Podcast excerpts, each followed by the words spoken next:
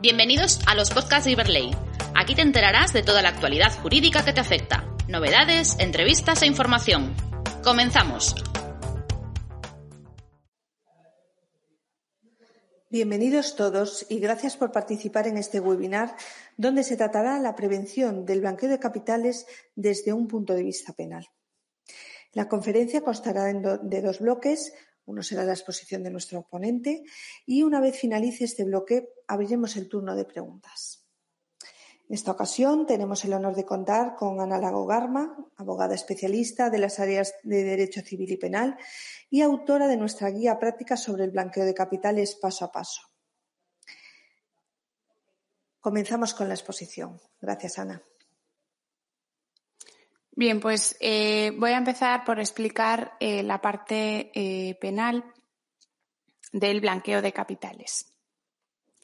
Y en primer lugar me voy a referir un poco a la evolución normativa del blanqueo. Eh, el origen del blanqueo de capitales debe situarse en el año 1988, en concreto en la Convención de Naciones Unidas contra el tráfico ilícito de estupefacientes y sustancias psicotrópicas, más conocida como la Convención de Viena. Y en este momento el delito de blanqueo de capitales nace vinculado exclusivamente al tráfico de drogas. La Convención de Viena fue ratificada por España en julio de 1999, pero sin embargo en España ya se había introducido el delito de blanqueo de capitales el 24 de marzo de 1988, que es la fecha en la que se aprobó la Ley Orgánica 1-1988 de reforma del Código Penal, castigando en el artículo 564 bis a quien se aprovechase de los efectos o ganancias procedentes del delito de tráfico de drogas. Una vez que se aprueba la Convención de Viena, el legislador español vuelve a modificar el Código Penal a través de la Ley Orgánica 8-1992 que, aunque no introducía la denominación de delito de blanqueo de capitales, ampliaba las conductas punibles a través de la reproducción del Convenio de Viena y, además, castigaba la comisión del delito por imprudencia. A través de esta reforma se mantenía la reserva del castigo del blanqueo para los delitos eh, procedentes de tráfico de drogas y, eh, sin embargo, en el ámbito internacional ya se había ampliado la concepción del blanqueo a otros delitos por ejemplo, el Convenio de Estrasburgo de 1990 y la Recomendación Quinta del Grupo de Acción Financiera Internacional, el GAFI extendía el blanqueo a los capitales provenientes de cualquier delito que fuese grave. En el ámbito eh, europeo, la primera directiva europea en materia de blanqueo se aprueba en el año 1991, aunque se refiere fundamentalmente a obligaciones administrativas. La ampliación del blanqueo de otros delitos no va a llegar hasta eh, años más tarde, con el Código Penal de 1995, que introducía fundamentalmente eh, como eh, novedades la ubicación del delito de blanqueo en el artículo 301 dentro del título referido a la receptación y otras conductas afines, por lo tanto se considera el blanqueo como una conducta final delito de receptación. Se ampliaban los delitos aquí precedentes a cualquier delito grave y se castigaba la provocación, conspiración y proposición en el artículo 304 del Código Penal. Después de esta reforma, se dictaba en el ámbito europeo la segunda directiva de 4 de diciembre de 2001, por la que se modifica la primera, y en este caso ya se amplía el, ámbito de los delitos de origen y se incluye eh, cualquier tipo de participación delictiva en la comisión también de un delito grave, que eh, era una eh, ampliación que, sin embargo, como, acabo de decir, ya se había incorporado a nuestro Código Penal. Será eh, a través de la reforma llevada a cabo por la Ley Orgánica 15 de 2003 cuando se amplíe el blanqueo a cualquier delito precedente y sea grave o no. Este cambio normativo siguió la tendencia del Convenio de Naciones Unidas de 2000, suscrita en Palermo, que eh, instaba a los Estados miembros a ampliarlo, decía, a la gama más amplia posible de delitos determinantes, aunque solo exigía incluirlo eh, incluir como delitos determinantes los graves, pues optó el legislador español por la persecución más amplia posible de este delito. La posterior eh, reforma que se hace en el año 2010 también supuso importantes novedades. Ya se introduce por primera vez en el Código Penal la denominación de blanqueo de capitales en el texto articulado y pasa a denominarse el título de la receptación y el blanqueo de capitales y no, no, no como una conducta afín. Por otro lado, el artículo 301 pasará a referirse a los bienes procedentes de actividad delictiva, por lo que se castigan las conductas en relación a bienes procedentes de actividades que puedan constituir delito y no necesariamente de una condena previa por delito. Además, se castiga expresamente el autoblanqueo, es decir, blanqueo de capitales cometido por el que cometa el delito antecedente. Eh, se introduce un tipo agravado cuando el delito antecedente sea contra la administración pública o la ordenación del territorio, patrimonio histórico del medio ambiente y se castiga a las personas jurídicas por la comisión de este delito. Por último, es importante eh, citar la última directiva, la directiva de 2018, de 23 de octubre de 2018, relativa a la lucha contra el blanqueo de capitales mediante el derecho penal.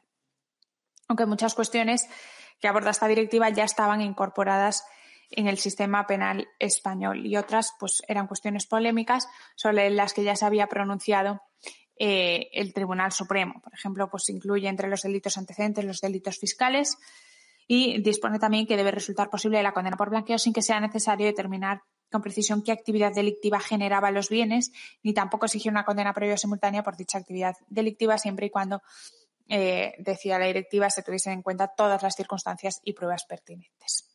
Una vez vista la evolución normativa, nos adentramos ya a ver cómo es la regulación del blanqueo de capitales y una de las primeras cuestiones que, abordar es la diferenciación con el delito de receptación, porque como hemos visto en la evolución normativa, hubo eh, momentos en los que, eh, bueno, pues fundamentalmente en su origen, se consideraba el blanqueo de capitales como una conducta afín a la receptación.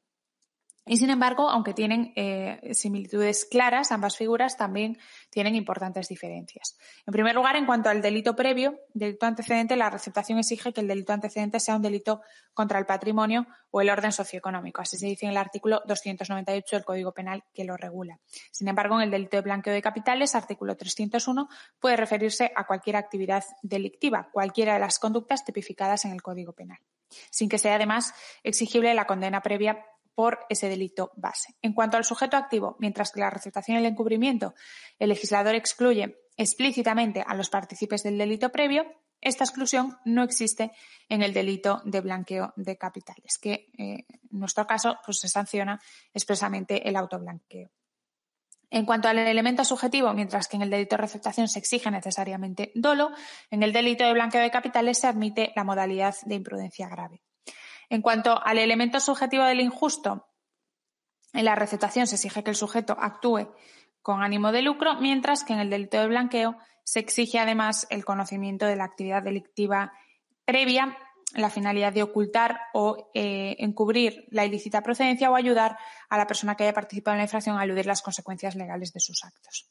En cuanto a la conducta punible, en la receptación integra el tipo objetivo ayudar a los responsables a aprovecharse de los efectos del mismo o recibir, adquirir u ocultar tales efectos y eh, alguna de estas conductas pues, coincide a priori con las tipificadas en el delito de blanqueo de capitales, que sería adquirir, poseer, utilizar, convertir o transmitir bienes sabiendo que tienen origen en una actividad delictiva o realizar cualquier otro acto para ocultar o encubrir su origen ilícito o ayudar a la persona a eludir las consecuencias legales de sus actos. Sin embargo, en el blanqueo de capitales se va más allá, se exige retorno, es decir, que la finalidad de todas estas conductas sea introducir los capitales en el ciclo económico legal. En cuanto a las penas, también importantes eh, diferencias.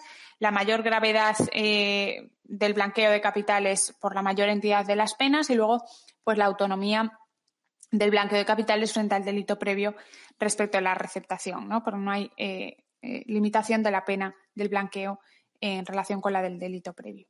En cuanto a las fases del blanqueo de capitales, es el grupo de acción financiera en el informe publicado en 1990, Tipología del blanqueo de capitales, el que hace una eh, clara distinción entre tres fases en el blanqueo de capitales. La fase de colocación, la fase intermedia de conversión y la fase final de reintegración. Eh, tal y como dice el Tribunal Supremo, el hilo conductor de las tres fases sería la clandestinidad y el diseño de una arquitectura aparentemente legal.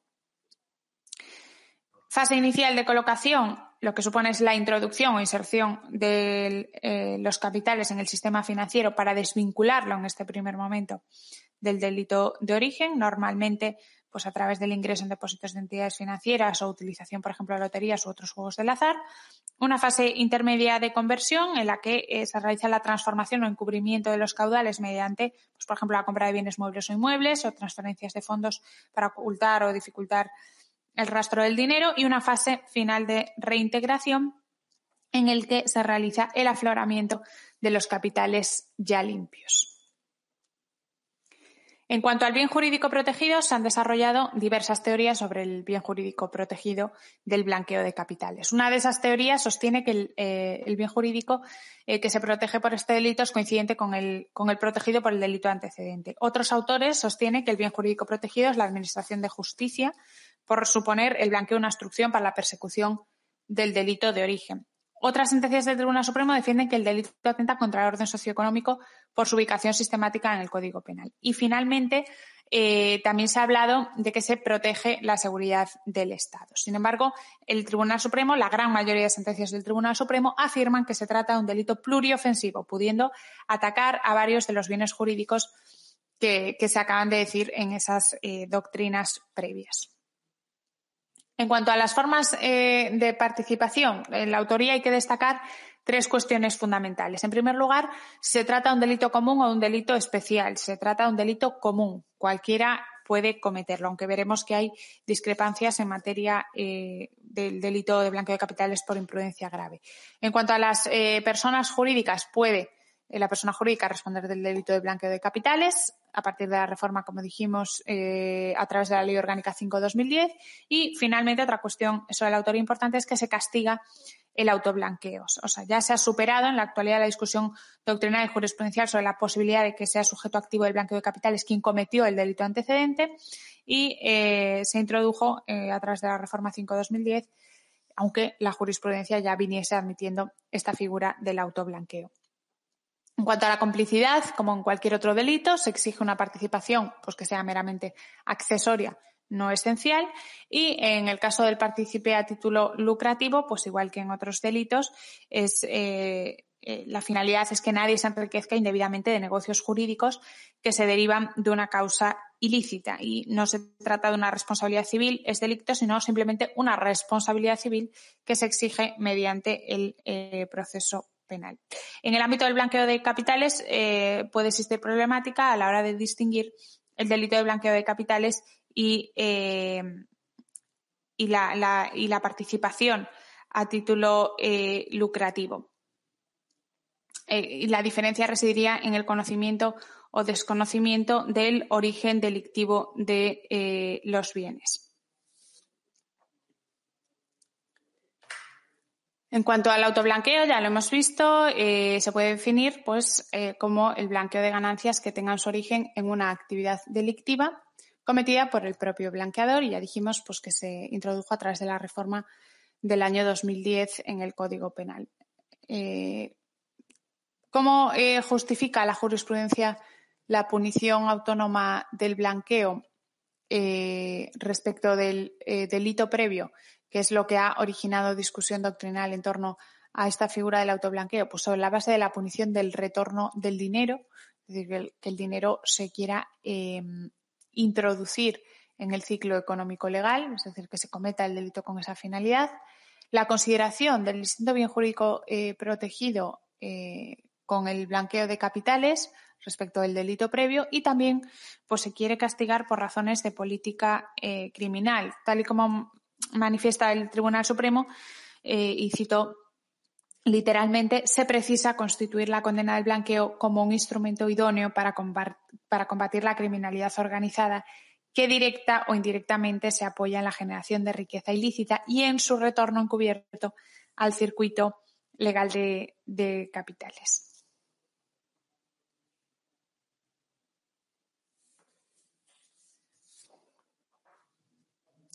En cuanto al elemento eh, objetivo del tipo, el tipo básico se encuentra en el artículo 301 del Código Penal, apartados primero y segundo. El artículo 301 del Código Penal regula el tipo básico del delito de blanqueo de capitales, integrado por varias conductas alternativas que el sujeto puede cometer y que se configuran como una lista eh, abierta, ¿no? porque lo deja, eh, deja abierto a realizar cualquier otro acto, siempre que todas ellas tengan el denominador común de servir a la finalidad de ocultar o encubrir el origen ilícito de los bienes o a su autor y eh, también es necesario que se conozca ese origen delictivo por quien lo comete.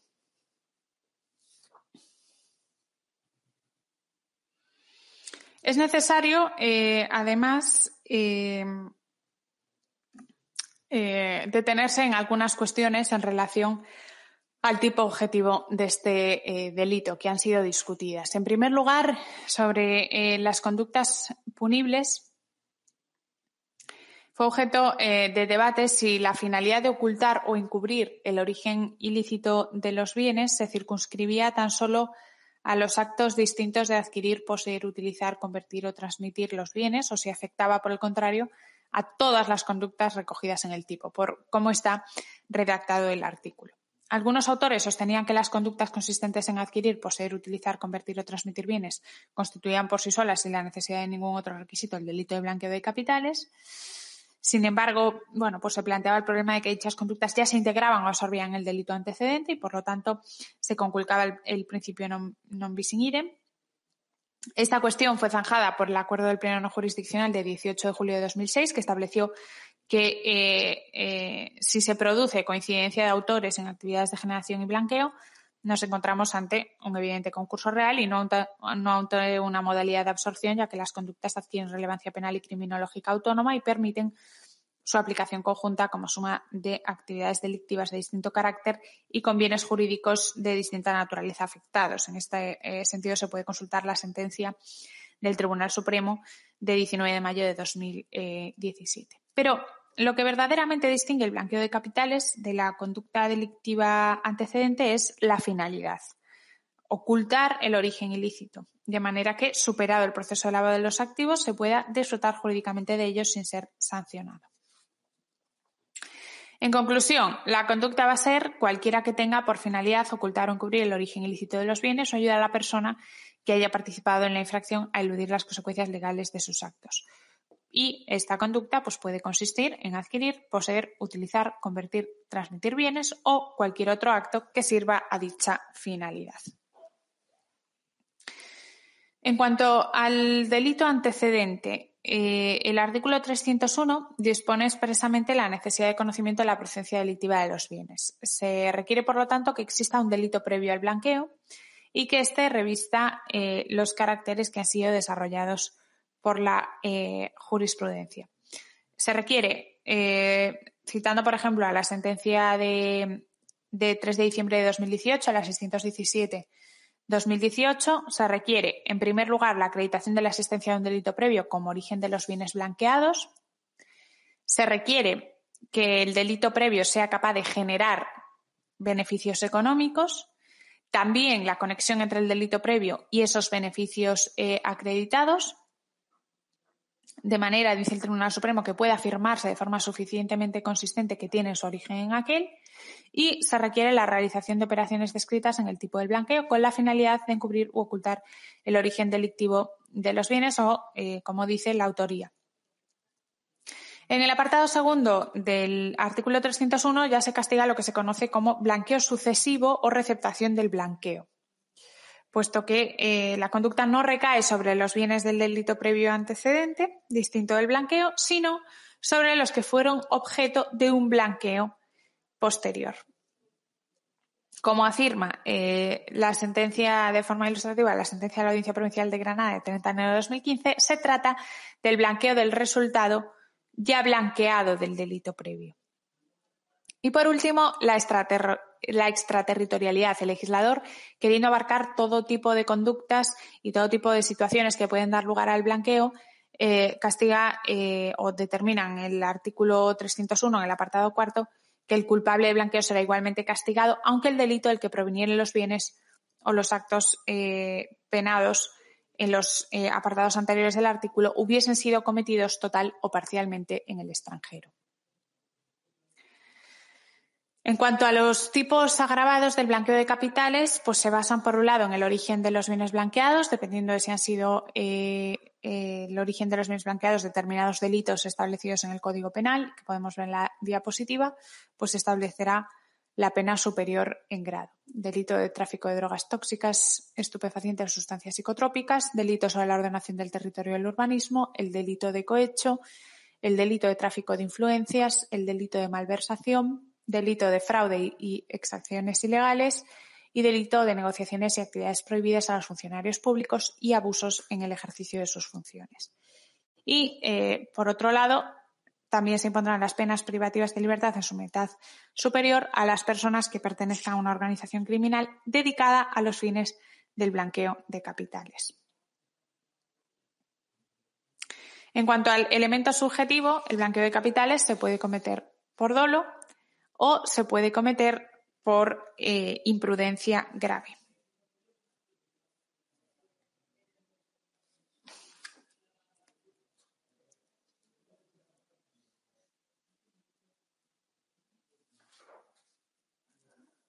En cuanto al dolo, el sujeto tendrá eh, o bien certeza absoluta de la procedencia delictiva de los bienes, lo que se conoce como dolo directo, o simplemente conciencia de eh, la probabilidad de que provengan de una fuente delictiva, el dolo eventual. En la imprudencia grave, sin embargo, el agente actúa sin conocer la procedencia ilícita de los bienes. Pero, sin embargo, por las circunstancias del caso, sí se encontraban condiciones de sospechar la ilícita procedencia y evitar la conducta blanqueadora si hubiese cumplido unos mínimos deberes de cuidado exigibles. En cuanto al elemento subjetivo del injusto, pues es un requisito intencional distinto del dolo que describe igualmente el tipo delictivo y que se exige de forma adicional a la intención de delinquir. En el caso del delito del blanqueo de capitales se exige eh, al sujeto eh, certeza absoluta de la procedencia delictiva de los bienes, dolo directo o simplemente conciencia de la probabilidad de que provengan de una fuente delictiva o bien eh, deber eh, haber conocido que eh, procedían de esa fuente delictiva. Por lo tanto, es esa eh, existencia previa del delito y de que existe un origen ilícito de los bienes que se están blanqueando.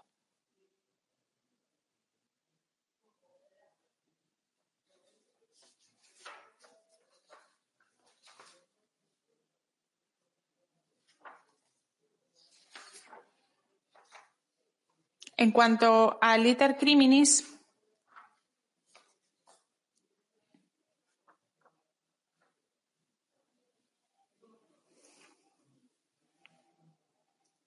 eh, distinguimos una fase interna de una fase externa. Eh, la fase interna no tiene mayor relevancia a estos efectos en, en, el ámbito del blanqueo de capitales. En cuanto a la fase externa, pues se distinguen los actos preparatorios, que tampoco se castigan la conspiración, la provocación o la proposición, pero sí merece la pena detenerse en los actos ejecutivos, en saber cuándo estamos ante el delito cometido en grado de tentativa o eh, ante el delito consumado. En cuanto al delito cometido, eh, eh, al delito consumado, la mayoría de la doctrina y de la jurisprudencia pues se inclina por considerar el tipo básico del artículo 301.1 como un delito de actividad. Por lo tanto, no es necesario para la consumación del delito que el capital se integre efectivamente en la economía lícita, es decir, que se lave, eh, ni que se realicen las tres fases del blanqueo de forma completa, ¿no? de, tal forma que se, se, consumaría cuando se realizase cualquiera de las conductas descritas en el tipo, adquirir, poseer, utilizar, convertir o transmitir, o realizar cualquier otro acto, siempre con la finalidad de ocultar o transmitir el origen delictivo, pero sin la necesidad de que efectivamente llegue a ocultarse o encubrirse el origen. Eh, ha habido cierta eh, discusión eh, acerca de, si se trataba eh, de un delito de resultado de actividad, esas conductas escritas en el apartado primero del artículo 301, y sin embargo, unanimidad respecto al llamado blanqueo sucesivo, que está tipificado en el artículo 301.2 y que ya hemos visto, y que se considera sí y siempre un delito de resultado, y por lo tanto su consumación solo se produce si se oculta o encubre la verdadera naturaleza, origen, ubicación, destino, movimiento o derecho de los bienes previamente blanqueados. Y en cuanto a la modalidad imprudente, pues se consumaría en el instante en el que la gente incumple el deber de cuidado objetivo necesario, independientemente también del efectivo blanqueo del capital en la operación. Por lo tanto, no sería tampoco de resultado. En cuanto a la tentativa, eh, la jurisprudencia es bastante restrictiva con la aplicación de tentativa en el delito de blanqueo de capitales, precisamente por calificar el tipo básico del blanqueo como un delito de mera actividad y no de resultado. Eh, algunos autores han dicho, por lo tanto, que simplemente cabe la tentativa para los actos del artículo 301.2, como hemos visto, blanqueo sucesivo, aunque hay alguna, alguna sentencia que admite, como la sentencia 785-2017 de 30 de noviembre del Tribunal Supremo, eh, que el apartado 1 eh, también podría recoger como fin de las conductas que tipifica el ocultar o encubrir su origen ilícito y que admitiría la modalidad de tentativa eh, también para estas. Así lo dice por reconocer que tampoco debería excluirse la posibilidad de aplicación de la tentativa a ciertos delitos de mera actividad y que además debería tenerse en cuenta que es difícil eh, que la conducta de ocultación o encubrimiento prevista en el apartado 2 del artículo 301, blanqueo sucesivo, no aparezca precedida, dice, de una fase previa de tentativa subsumible en el apartado 1 del mismo precepto.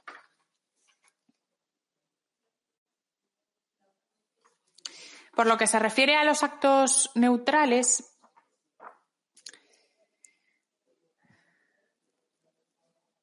Los actos neutrales son aquellos eh, actos cotidianos y socialmente adecuados que eh, no cabe considerar como penalmente típicos porque, con independencia del resultado, pues no representarían un peligro socialmente inadecuado, pues comprar o construir una casa o autorizar una transferencia bancaria.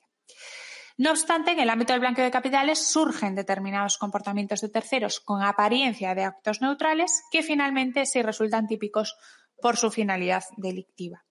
En estos casos, tal y como afirma el Tribunal Supremo, se encuentra no solo la conducta del sujeto aisladamente considerada, sino también el marco en el que se desarrolla esa conducta y el conocimiento que el sujeto tenga de dicho marco. De tal forma que determinados actos o conductas que en principio pudiesen considerarse como neutrales, pierden este carácter y se convierten en actos que tienen encaje en la conducta delictiva del artículo 301 del Código Penal.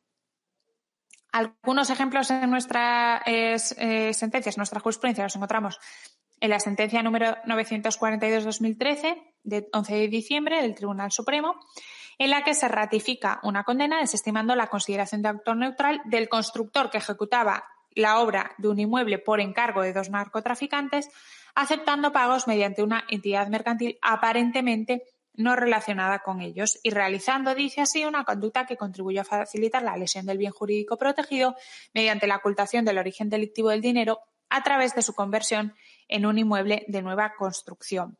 O la sentencia número 900 28-2016 de 14 de diciembre, en la que se condena al director de una oficina bancaria que ejecutó sucesivas operaciones bancarias de terceros y distribuía el dinero en cuentas bancarias, imposiciones, fondos de inversión y otros productos financieros, dice la sentencia, a sabiendas de la delictiva procedencia del dinero y de la falsedad de la causa que aparentemente generaba dichos fondos sin que pueda, eh, dice, ampararse la defensa en que asesorar la apertura de cuentas corrientes u otros actos bancarios no entrañan actos ilícitos, decía, por ser neutrales. Lo desestima en ese caso. Otra eh, de las cuestiones eh, en las que merece la pena detenerse es la cuestión del delito continuado en el ámbito del blanqueo de capitales. Eh, según el artículo 74 del Código Penal, el delito continuado se comete por quien en ejecución de un plan preconcebido o aprovechando idéntica ocasión realice una pluralidad de acciones o omisiones que ofendan a uno o varios sujetos e infrinjan el mismo precepto penal o preceptos de igual o semejante naturaleza. Pues bien, el Tribunal Supremo viene entendiendo que el delito de blanqueo de capitales no es, eh, admite, no es posible el delito continuado por estar ante lo que la doctrina denomina tipos que incluyen conceptos globales, es decir, hechos plurales incluidos en una única figura delictiva. Así, según la sentencia 928-2016 de 14 de diciembre, esto obliga a considerar que una variedad de acciones punibles de contenido semejante no constituyen un delito continuado, sino una sola infracción penal. Dice literalmente, de modo que las actividades plurales hay que considerarlas integradas en el tipo penal del blanqueo como un delito único, equiparándolas así a los delitos contra la salud pública de tráfico de drogas. Y añade que el hecho de que el artículo 301 del Código Penal no contenga una redacción en plural de los actos que integran la conducta delictiva, como si sucede, por ejemplo, con el tipo penal del artículo 368, tráfico de drogas, no excluye que nos hallemos ante un tipo penal que incluye esos conceptos globales. En cuanto al eh, concurso de delitos, como ya vimos, se considera que el delito de blanqueo de capitales protege un bien jurídico distinto eh, del protegido con el delito antecedente. Entonces, cabe preguntarse si podría darse el concurso real entre aquellos delitos o bien la conducta del blanqueo debe integrarse como agotamiento o consumación de aquel delito previo. Ante esta discusión doctrinal y jurisprudencial, el Tribunal Supremo se pronunció mediante el acuerdo del Pleno no jurisdiccional de la Sala Segunda, adoptado el 18 de julio de 2006, en el que decía que el artículo 301 del Código Penal no excluye en todo caso el concurso real con el delito antecedente. Entonces, eh, ese acuerdo propició que se prosiguiera dictando alguna resolución en la línea de no castigar eh, los supuestos de autoblanqueo. Múltiples sentencias eh, admitían la posibilidad del concurso real afirmando que no existe duplicidad sancionadora legalmente proscrita. Por ejemplo, la sentencia del Tribunal Supremo 884-2012 de 8 de noviembre, en la que se afirmaba que el blanqueo de capitales es un delito autónomo que tipifica y describe unas conductas concretas distintas al integrar el delito antecedente del que tienen causa los bienes receptados. En consecuencia, dice el blanqueo efectuado por el, por el culpable en el caso que examinaba, que procedía de eh, operaciones de tráfico de drogas, no eh, era obstáculo para la punición del delito de blanqueo. Dice que se está, en este caso, ante dos delitos unidos en concurso real y no ante una modalidad de absorción. En el mismo sentido, la sentencia número 228-2013, 22 de marzo de 2013, dada, dice, la diferencia de los bienes jurídicos protegidos. No obstante, una segunda posición jurisprudencial del Tribunal Supremo se muestra restrictiva con la admisión del concurso real al entender, al entender que podría vulnerarse el principio non bis in idem, puesto que el aprovechamiento económico integraría el tipo eh, del delito antecedente y, por tanto, ya se castiga en este. Esta segunda posición restrictiva que se mantiene en múltiples sentencias del Tribunal Supremo, descansa la idea de que todo delito en general, y de forma más específica los delitos contra la propiedad y la salud pública, implican con carácter general una vocación de aprovechamiento económico, lo que indica que la doble punición no sería posible en la medida que el aprovechamiento ya forma parte de la estructura del delito antecedente y ya estaría penado por este, por lo que no sería posible una posterior punición. Lo que pues incidiría la prohibición del principio non bis in idem. Una posición intermedia, sin embargo, la mantiene eh, en otra de sus sentencias el Tribunal Supremo, que distingue entre dos situaciones. Eh, así, por ejemplo, la sentencia 19 de diciembre de 2013, en la que destaca que deben distinguirse pues, estas dos situaciones. Aquellas en las que el patrimonio está desconectado del concreto acto delictivo por el que se sigue el procedimiento judicial, y en este sentido dice que cuando se ha generado a través de una conducta de tráfico de drogas permanente en el tiempo, este patrimonio de origen ilícito aparece desconectado de una concreta operación de tráfico que ha sido objeto de investigación, pues esa operación eh, interrumpida por la acción eh, policial no generaría ningún patrimonio y en estos casos la doble eh, punición a través del concurso real sería procedente. Y en segundo lugar, habría que distinguir aquellas situaciones en las cuales los efectos obtenidos son consecuencia del delito y por ello el Código Penal prevé su decomiso conforme al artículo 127. En estos casos, los actos posteriores que tienen por objeto asegurar o realizar el beneficio por lo obtenido son actos penados en el tipo penal que en el mismo se encuadra y no podrían ser, por tanto, objeto de punición en otra figura delictiva en la manera eh, o en la medida, perdón, en que ya están penados y absorbidos por el citado tipo delictivo. También puede consultarse en este sentido la sentencia del Tribunal Supremo 286-2015 de 19 de mayo. Otra de las cuestiones importantes que hay que abordar es el delito fiscal como delito antecedente del blanqueo de capitales. Tradicionalmente se discutió en nuestro país sobre la idoneidad del delito fiscal como delito antecedente del blanqueo. Unido a las críticas por la posible vulneración del principio non bis in idem, que ya vimos, se unían las críticas sobre si el delito fiscal generaba bienes susceptibles de ser blanqueados. El punto de inflexión al respecto lo determinó la sentencia del Tribunal Supremo número 947-2012 de 5 de diciembre de 2012 en el caso Ballena Blanca, en el que se establecía la admisibilidad del delito fiscal como antecedente del blanqueo sobre la base de las siguientes argumentaciones. Que la Ley 10-2010 de prevención del blanqueo de capitales contemplaba la cuota defraudada en el delito fiscal como bien susceptible del blanqueo, que la situación jurídica en otros países permitía, permite constatar que en algunos tribunales ya se ha pronunciado a favor de admitir que el fraude fiscal constituya delito previo del blanqueo y que el capital defraudado es idóneo para el blanqueo. ¿eh? pues dice existe contaminación cuando suprimiendo mentalmente la actividad delictiva, en este caso el delito grave, el delito fiscal, el bien no se encuentra en el patrimonio de un sujeto. En este caso se puede afirmar que el bien tiene su origen en aquel delito. No obstante, esta sentencia contó con el voto particular del magistrado Antonio eh, García del Moral, que defendía la idoneidad del delito de defraudación tributaria, la inidoneidad, perdón, del delito de defraudación tributaria en su modalidad de ilusión del pago de tributos para erigirse en un presupuesto del delito de blanqueo de capitales o autoblanqueo. Este voto particular sostenía eh, la dificultad de individualizar la cuota defraudada en el patrimonio del autor y la improcedencia de que las cantidades eludidas pudiesen suponer capitales a efectos del blanqueo. Aunque, por lo tanto, esta resolución no zanjó la discusión doctrinal y judicial, pues la cuestión parece darla por zanjada la reciente sentencia 617 de 2018, de 3 de diciembre, a la luz de la Directiva de 2018 del Parlamento Europeo y del Consejo, pues incluye entre los delitos antecedentes, dentro del concepto de actividad delictiva, los delitos fiscales relacionados con impuestos directos o indirectos. No obstante, eh, lo que sí reconoce es que es necesario, en todo caso, precisar la cuota defraudada para diferenciarla del resto de beneficios que ha podido obtener el sujeto por vías no delictivas. Eh, respecto de los que no se podría hablar de blanqueo de capitales y esta tarea pues es eh, obvio Que, no va a estar exenta de dificultad. Y por último vamos a ver el delito de financiación del, terrorismo. Eh, el delito de financiación del terrorismo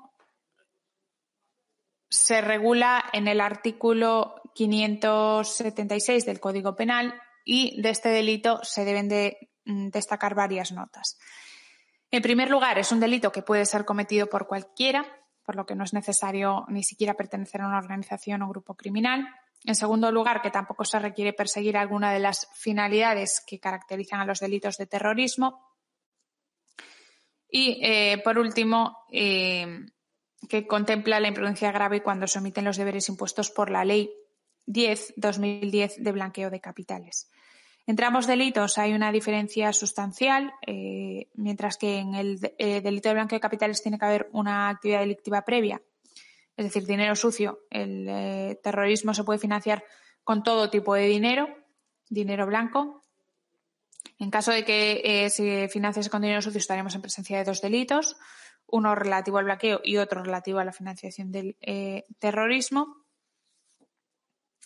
Y eh, bueno, pues eh, finalmente eh, que la financiación del terrorismo es un delito doloso que contiene unos elementos subjetivos del injusto, requiriendo la intención de que se utilicen a sabiendas de que serán utilizados en todo parte para cometer cualquiera de los delitos, dice el artículo de este capítulo.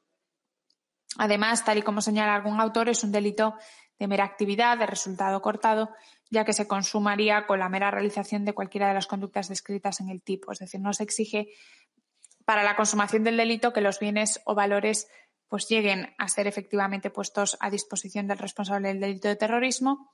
Eh, en ese caso se produciría eh, un tipo agravado, este sí de resultado. Bien entendido eh, que si llegaran a ser empleados para la ejecución de actos terroristas concretos, el acto el hecho se castigará como coautoría o complicidad según los casos.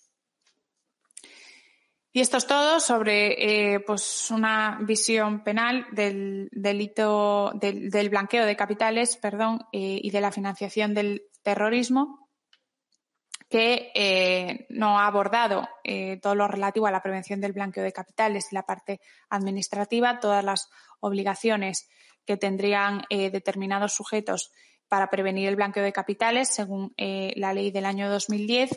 Espero eh, que les eh, haya sido de utilidad este webinar y quedo a su disposición para las preguntas. Muchas gracias, Ana, por esta magnífica exposición. A continuación, procedemos a abrir el turno de preguntas y respuestas. Vale. Nos pregunta Vales Abogados, ¿cómo se distingue el dolo eventual de la imprudencia?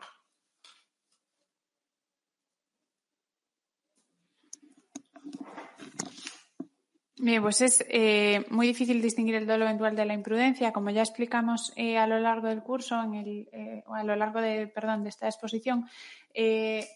cuando el sujeto actúa con dolo eventual no tiene conocimiento concreto y preciso de la ilícita, de la ilícita procedencia de los bienes, pero sí de la alta probabilidad de su comisión. Y pese a eso, quiere cometer el delito de blanqueo de capitales.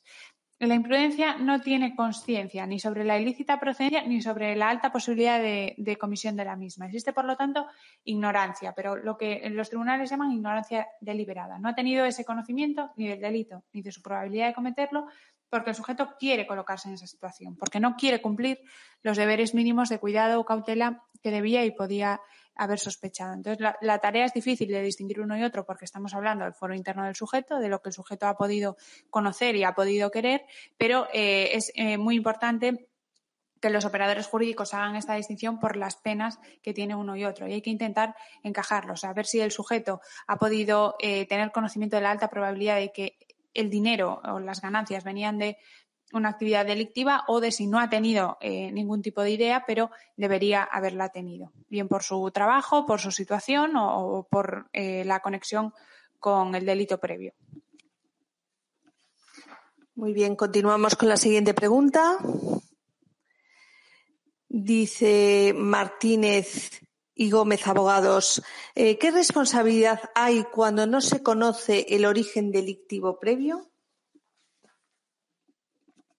Bien, pues cuando no se conoce el, origen delictivo previo, no hay una responsabilidad penal. No estamos hablando de delito de blanqueo de capitales, en el que uno de los requisitos esenciales, como, como se vio, es que eh, existiese el conocimiento de esa actividad delictiva previa, bien directamente, de lo directo, bien de la probabilidad, de lo eventual o bien con imprudencia, si debiera haberlo conocido.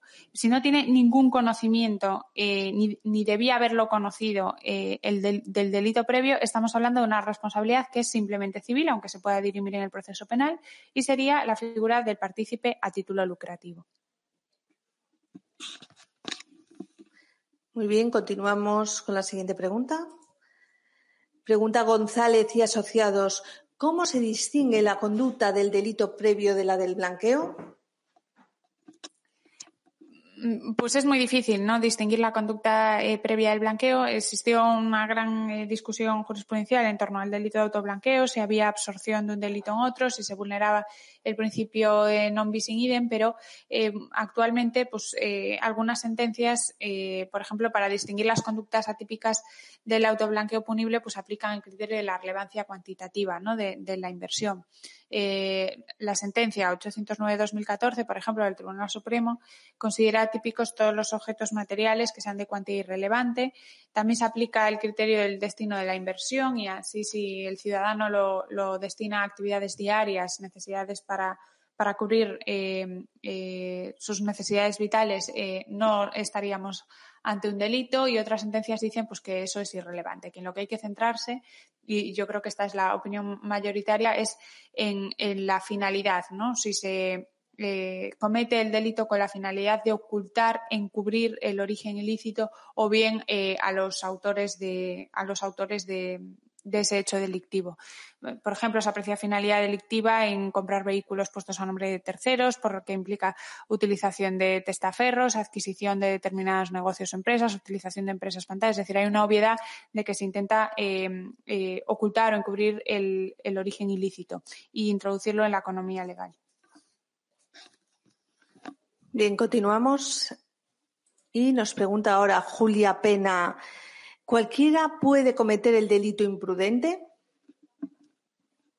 Eh, sí, eh, con carácter general eh, se admite que cualquiera pueda cometer el delito de blanqueo de capitales, es un delito común, y también la modalidad por imprudencia. Aunque en un principio parecía relacionado simplemente con las personas y, y entidades que eran sujetos obligados por la Ley de Prevención de Blanqueo de Capitales, que impone unos específicos deberes, pues ahora parece que cualquiera puede cometerlo, ¿no? Eh, parece que cualquier persona puede, em, tiene que deber sospechar si determinados bienes pues pueden venir del tráfico eh, de drogas, del fraude fiscal o de cualquier otro delito. Y para esto no es necesario que el sujeto reúna determinadas eh, condiciones técnicas, determinados trabajos o, o sea determinada persona, ¿no? sino que cualquiera puede conocer o sospechar un origen delictivo previo.